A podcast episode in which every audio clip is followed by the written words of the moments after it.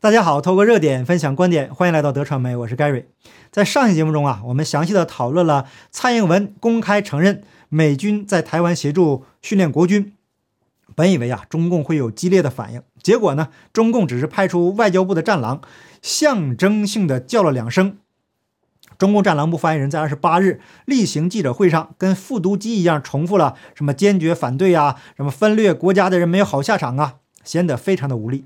实际上，分裂国家的是中共啊，他信仰的是西方的马列思想。那在中华民国刚刚赢得抗日战争胜利、正值元气大伤的时候，中共就勾结苏俄，将正统的中华民国赶到台湾。那现在反倒说别人分裂国家，贼喊捉贼。中共的言论呢，只要结合历史稍稍加以思考，都是站不住脚的。名不正则言不顺。那中共国防部发言人也象征性的回应。如果是美军企图以切香肠方式实质提升美台军事联系，中方将坚决予以反制和回击。国台办发言人马晓光回应：中方打击台独分裂行径不计成本。那中共这种党八股式的回应呢，没有任何实际的意义和价值，基本上都是发泄情绪的陈词滥调。台湾从头到尾都是一个独立的国家，这个国家的名字叫中华民国。那中共在公开场合从来都不敢提这个国号。蔡英文自从被中共摆乌龙送上总统大位以来，从来就没说过让台湾独立的话呀。那台独都是中共给扣上的大帽子，因为只要中华民国这个牌子一亮，中共就原形毕露了。可是啊，台湾的朋友由于内部的矛盾，一直就不会使用中华民国这个牌子。有时候啊，退一步海阔天空。为什么那么执着一个名字呢？如果中华民国这个国号能够团结台湾各方达成共识，能够结合所有反对中共的力量，那么就用这个名号不好吗？更何况中共最怕的就是有人提起中华民国，因为中华民国这个国号无论从历史还是现在都是名正言顺的存在，只要在公开场合就应该把中华民国的国号给亮出来，把中华民国的国旗当背景。在这样的环境下呢，中共一定是处处受制。事实上呢，中共在国内的电视画面上，这个新闻这些画面上啊，从来就不敢出现中华民国的国旗。难道这个还不能说明问题吗？那为什么一定要执着于台湾这个名字呢？等到中共不存在了，大家公投来决定到底用什么国号，一切的问题不就迎刃而解了吗？台湾拥有最强有力的武器，却不拿出来用，让中共给扣上个台独的帽子。那台湾自己还处处配合，总强调台湾如何如何，台湾如何如何，为什么不强调中华民国呢？那只要台湾一强调中华民国，中共立刻就失去话语权了。那话语权对于中共是何等的重要啊！作为一个从大陆沦陷区出来的中国人呢，我实在是太清楚了。话语权呢，就是中共的笔杆子。那对于和平年代来来讲呢，笔杆子比枪杆子要好用的多呀，因为军队毕竟是国之重器，轻易是不能用的。但是笔杆子你就可以随便的用啊！中共利用宣传系统这个笔杆子给中国人洗脑，培养出一大批的脑残呐！甚至啊，连国外都受到了殃及。那些人呐，甚至都没有在中共国生活过，就整天叫嚷着：“哎呀，中国发展的好啊，这也好啊，那也好啊！”我从中共国出来的，能不知道中国好不好吗？可见中共统战的手段有多厉害。那所以说，台湾内部啊，要达成共识。用好中华民国这个国号，夺回话语权，中共一定是非常的抓狂。他们自己强调的合法性将逐渐的崩塌。中共不是一直强调是什么分裂国家吗？中华民国一拿出来，到底谁在分裂国家呢？是谁把中华民国给分裂了呢？如果强调台湾这个名号的话，就等于帮中共说话。在我个人的频道中啊，不止一次强调中华民国这个国号它的重要性。可是有些台湾朋友太执着台湾这个名字，目前呢蓝绿各方势如水火，这正是中共最想看到的。而且中共最擅长的就是搞统战，在敌方内部制造各种矛盾，然后呢不战而屈人之兵，不费一枪一炮就把敌人给打败了。那看看美国有多少人被中共收买了，再看看西方有多少无良的政客为中共站台说话的。所以啊，我在这里苦口婆心的劝呐，台湾的朋友一定要团结一心。求同存异，一起抵抗中共，放下蓝绿，放下偏见，用中华民国这个旗帜团结一致，共同对抗中共这个邪恶的政权。没有中共在背后煽风点火了，那我相信台湾朋友会明白的。只要自己的家园是自由的、开放的，叫什么名字真的那么重要吗？不喜欢就换一个，来个公投，多简单的事儿啊！那我个人对蔡英文虽然不了解，但是很多朋友都留言表达了不同的看法。因为不了解呢，我个人没法评论。但是蔡英文非常的清楚，中华民国是台湾最大的公约数。即使他也不一定喜欢这个国号，但是呢，为了团结台湾人民，还是在很多公开场合说出来中华民国。那在采访中的背景呢，他也用了中华民国的国旗。在大陆转发 CNN 采访的截图中，刻意的把中华民国的国旗给做了模糊处理，可见中共国是有多么害怕见到这面旗帜。所谓名不正则言不顺，中共自己非常清楚这一点。那毛泽东当初换了中华民国这个国号，肠子可能都悔青了。这个彻底就坐实了中共窃国大盗的身份。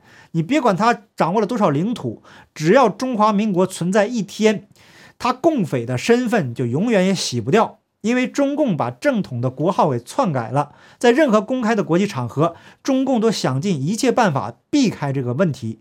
用台湾或者台独来代替中华民国，所以请看到我这个视频的台湾朋友啊，多多分享，把这个视频分享给身边的朋友，把中华民国的旗帜自信的给举起来，团结台湾各方力量来对抗中共。一定要分清楚主要矛盾和次要矛盾。中共这个主要矛盾是因，蓝绿之争是次要矛盾是果。解决了中共这个因，蓝绿矛盾的果也就不存在了。那请不喜欢中华民国国号的朋友原谅。今天的话题呢，您可能不太赞同，但是当局者迷，旁观者清。站在台湾的外面来看台湾，可以把整个轮廓呀看得非常清晰。因为我个人不在蓝绿中，也就不在这个利益当中，可能啊细上细节上呢会看得不太清楚，但是在全局上呢是没问题的。那看清整个轮廓就是战略上的需要，细节呢就是战术上的需要。大方向走对了，才能走在胜利的路上。那细节上有些偏差呀，可以慢慢的修正。那如果整个方向都错了，细节做得再好，也只会错上加错。关于这个问题呢，就讨论这么多。接下来咱们来谈谈深层政府对决中国梦。昨天呢，有人可能看到美军在台协助训练这把火呀，烧得还不够旺。随后，一名台湾的高阶军官接受中央社访问的时候就表示，美军协助国军已经多年，至少已经二十年了。那前面我们提到了，中共国的发言人说，实质提升美台军事联系，中方将坚决予以反制和回击。中共都不敢说国军，把国军说成了这个台台军，那到底是谁在分裂国家？这不是很清楚了吗？美军都协助训练国军二十年了，这还不算实质上的提升吗？中共要怎么反制和回击呢？怎样才算坚决呢？中共的形容词啊，用的非常可笑，没有一点儿的实际的意义。但是呢，这套陈词滥调一直沿用，那中共呢，可能啊也是真的没人了。那回头我们再说台湾这边，在昨天蔡英文总统重磅表态之后，中华民国国防部部长邱国正在立法院被询时再度强调，美军与国军都有交流并协训，但是没有部队进驻。国防部的回答呀，呃，算是政治正确了。难道？协助训练国军的不是美国大兵吗？那既然是协助训练的话，就不可能是一两个人吧？那如果几十个、上百个美军在台湾，那么到底算不算驻军呢？这个就各说各话了。刚刚提到那位匿名的高阶将领说，美军协训国军多年，至少已经二十年了。那国防部对外的回应都是涉及军事交流，不对外表达意见。最主要的原因是政治因素。如果没有经过对方同意而径自证实，那恐怕会造成政治事件。至于为什么近年来美军协训国军的议题频频曝光，主要是亚太区的形势啊已经改变，中国的行事作风已经激起了周边国家的不满，加上美军从战略模糊转向清晰，让许多国家醒了过来。陆军特种作战指挥部的分遣队作战编制，就是效仿美军特战分遣队规模及运用方式和作战思维。都是跟美军交流而来，总结起来呀，就是非常的具体。那明确的告诉中共，美军在台湾都做了些什么事情，而且做的都是踩中共底线的事情。现在呀，就看你中共怎么反应。因为习一尊呐非常爱面子，尽管他做了很多丢脸的事情。那结合上期节目中提到的最近美军的一些表态，包括所谓的拜登口误啊，以及布林肯公开表态协助台湾加入联合国组织啊。每一个动作都在打一尊的脸。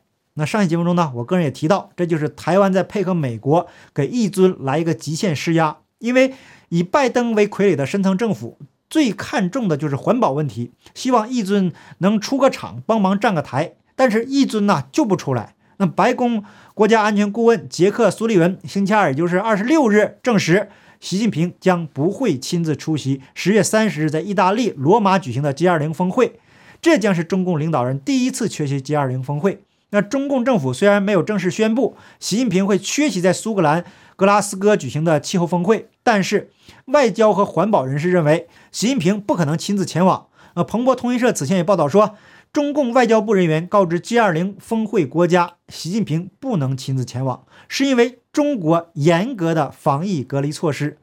所有人都知道，防疫就是个借口，真正的原因是内部问题没有搞定，外部面临西方国家的围殴。现在呢，习尊已经成为了深层政府的最首要敌人，因为中国是全全世界呢第一污染大国。那作为世界最大的温室气体排放国，在格拉斯哥会议前，中国没有做出提高减排目标的任何新承诺。习尊这种做法呀，政治太不正确了，深层政府怎么能忍受呢？于是美国就开始打台湾牌。那对于台湾来说呢，也就顺水推舟了。实际上，习尊也想配合环保一下。可是啊，经过这一波拉闸限电的操作，他发现配合拜登搞环保，这也是一瓶毒药啊！搞得国内怨声载道。那再这么搞下去，经济就提前崩溃了。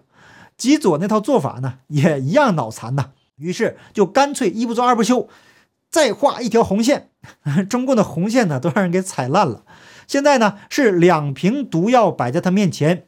一个是配合深层政府搞环保，拉闸限电，把经济直接给整崩溃了；一个是呢，跟深层政府死磕到底。一尊眼下呀，能选择的只有后者。所以拜登现在开始打台湾牌了。那大家都非常清楚，现在呢是一尊能否连任做到死的关键时刻。任何的风吹草动都可能导致前功尽弃，因为他继续连任的做法破坏了中共黑帮的帮规。那从中共这个角度上讲，一尊呢也是做贼心虚啊，大家都心知肚明，就看有没有人会路见不平一声吼。好，感谢你的点赞、订阅、留言、分享，我们下期节目见，拜拜。